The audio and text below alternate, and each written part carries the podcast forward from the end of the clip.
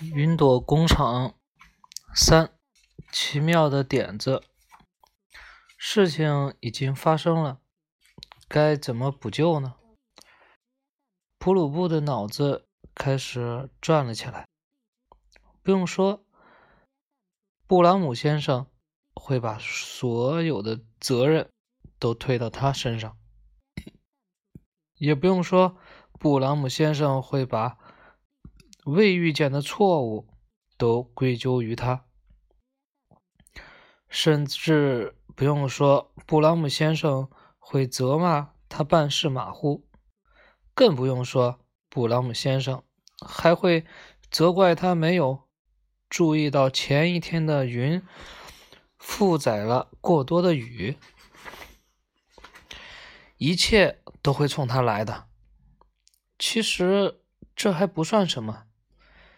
最坏的是，云朵工厂可从来没有耽误过供货，这可怎么办才好？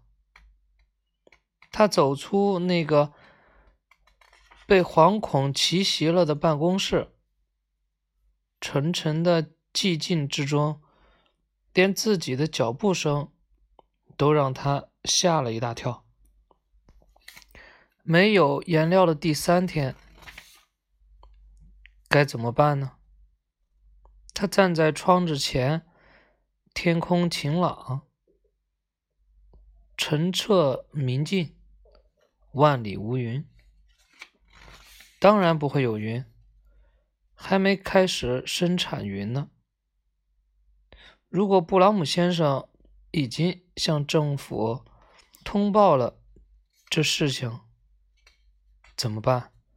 如果那些老头头……头头们已经宣布紧急事件了，怎么办？他呆望着工厂里的那些半成品，脑子完全被不祥之兆的乌云笼罩着，毫无头绪。他又看了看那些躁动不安的工人，在这危机时刻，一张张订单接踵而至。更是雪上加霜。车间外面忙忙碌碌的装修工们正在按部就班的装饰着云朵工厂，泥瓦匠们认真的修补着墙面、铺砖盖瓦，木工师傅们制作着新的房梁，画匠们则在。粉饰墙壁，一道道工序有条不紊地进行着。慢慢的，工厂变得非常漂亮，被刷成绿色、红色、蓝色、黄色。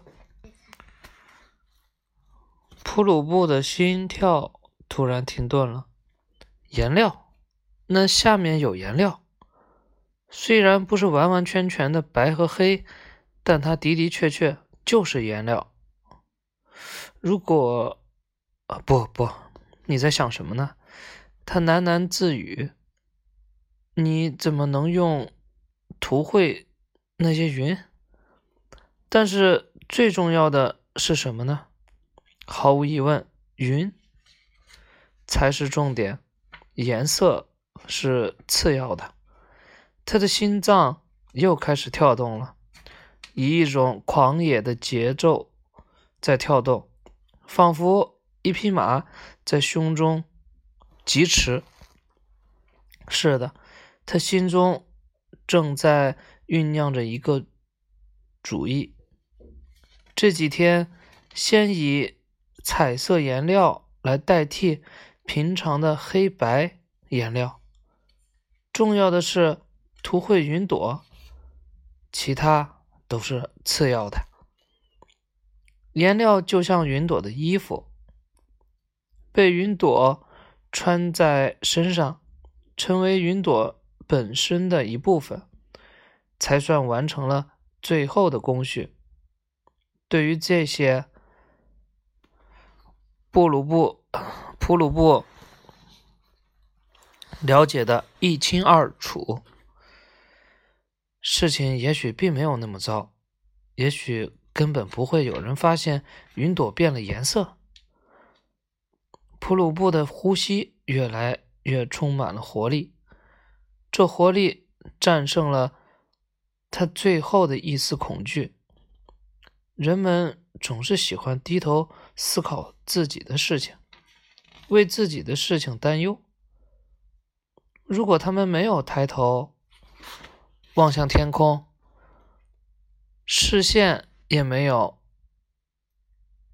虽然他觉得这事不大可能发生，但是无论如何，他的好运已经不在了。